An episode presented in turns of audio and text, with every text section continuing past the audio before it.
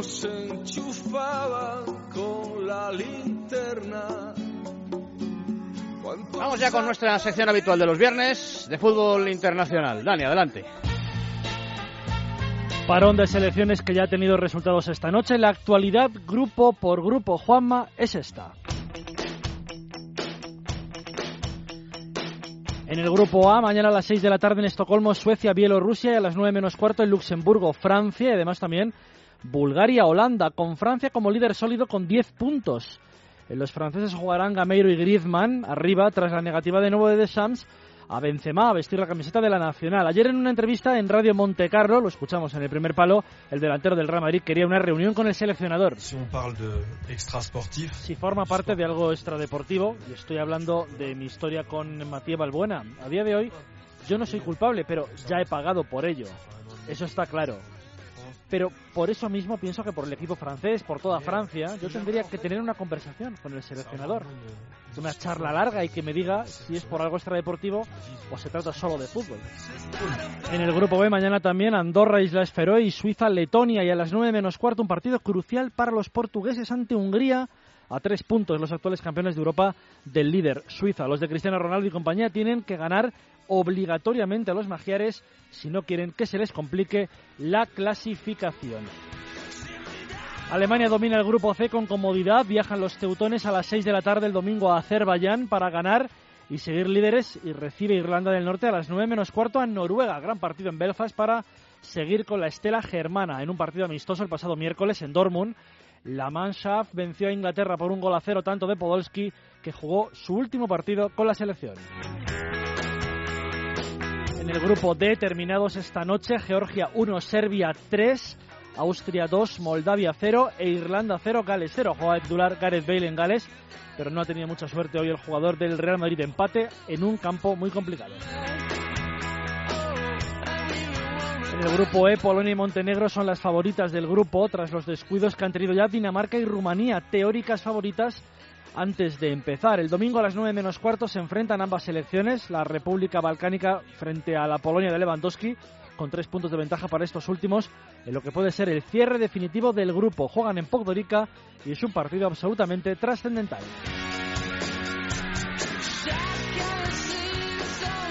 Las fases finales y mundiales no son lo suyo últimamente, pero las clasificaciones las hace casi impolutas. La Nueva Inglaterra de Gareth Southgate es líder del grupo F y reciben en Wembley a las 6 el domingo a Lituania en un partido en el que deben ganar. Luego a las 9 menos cuarto, Escocia se puede enganchar a la clasificación ganando a Eslovenia en Glasgow y hay un interesante Malta-Eslovaquia en la baleta.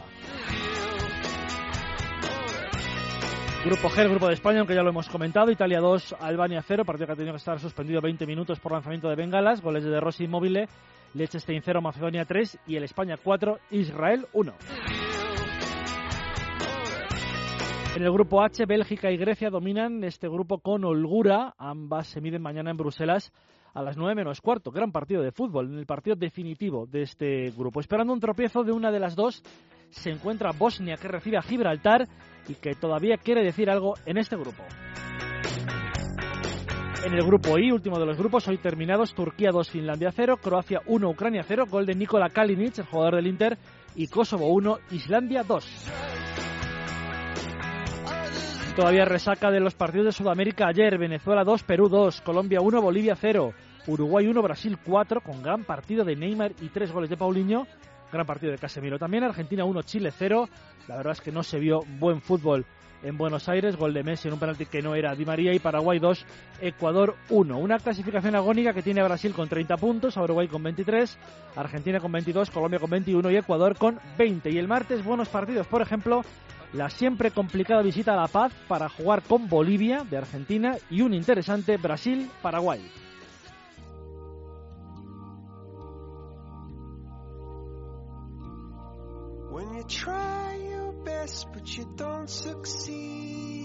Hace un año ya parece increíble que nos dejó Johan Cruyff, el gran mito holandés, jugador de Ajax y Barcelona y entrenador de los Azulgrana en una época dorada. Se fue el jueves santo del año pasado, el 24 de marzo, víctima de un cáncer. Se fue sin hacer ruido, algo que nunca persiguió Johan, porque si algo persiguió es hacer todo el ruido posible. Se marchó después de afrontar con mucha dureza la enfermedad. Tengo cáncer.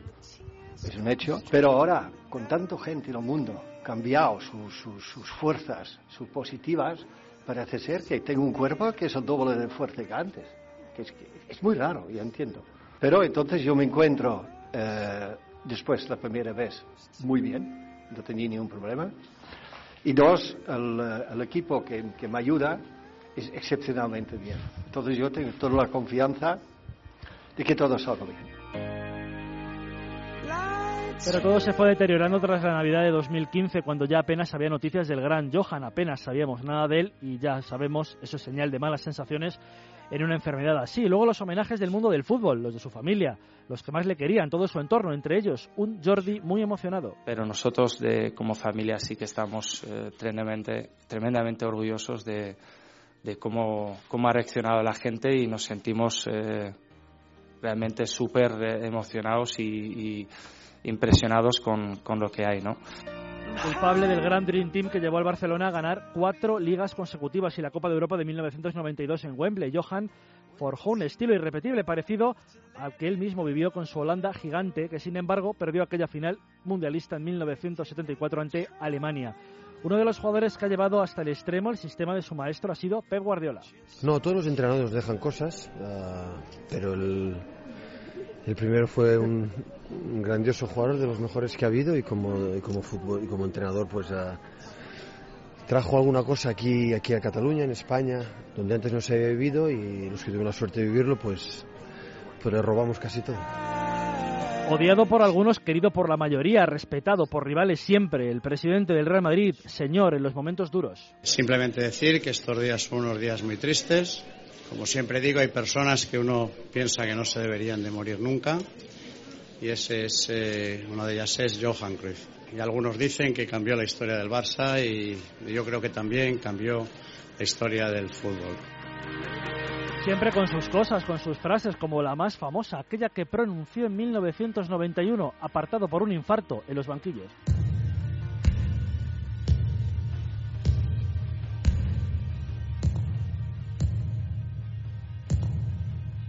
Soy Johan Cruyff y en mi vida he tenido dos grandes vicios, fumar y jugar al fútbol.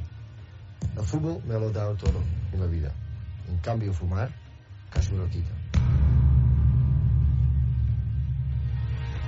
Un anuncio de televisión hizo que esta frase fuera de las citas más recordadas del maestro, pero también son muy recordadas, por ejemplo, decisiones suyas en el banquillo muy polémicas, como aquella de poner a Guardiola persiguiendo a Butragueño en un clásico en 1993 en el Santiago Bernabéu. Frases que ya retirado del fútbol quizá no sentaron bien en Can Barça, como la que pronunció justo cuando Neymar fichó por el Barcelona. Cruyff no veía con buenos ojos que coincidiera con Messi. Que, que Neymar es un gran jugador, eso lo discutan ahí.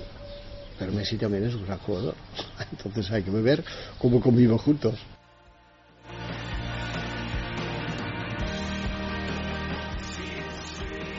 Pero lejos de esas decisiones, de esas frases, el estilo fue uno, arriesgado.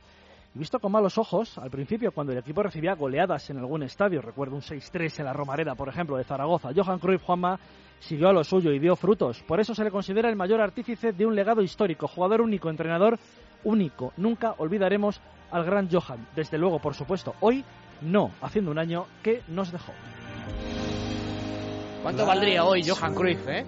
Madre mía. Eh, a, a, a, ayer, antes de ayer, antes de ayer, antes de ayer eh, moría Agustín Montal, eh, hijo de presidente del Barcelona, hijo de presidente del Barça, de Agustín Montal, eh, que fue precisamente quien firmó Exacto. el contrato de Johan Cruyff por 60 millones de pesetas. Eh, y el otro día yo comentaba, digo, si por un chaval como Mbappé, de 18 años, que es un proyecto de buen jugador, pero al que al final, pues hemos visto tres cuartos de hora en realidad. No sabemos si va a explotar, si va a llegar a ser lo que dicen que puede ser, o si se va eh, a quedar en una eterna promesa.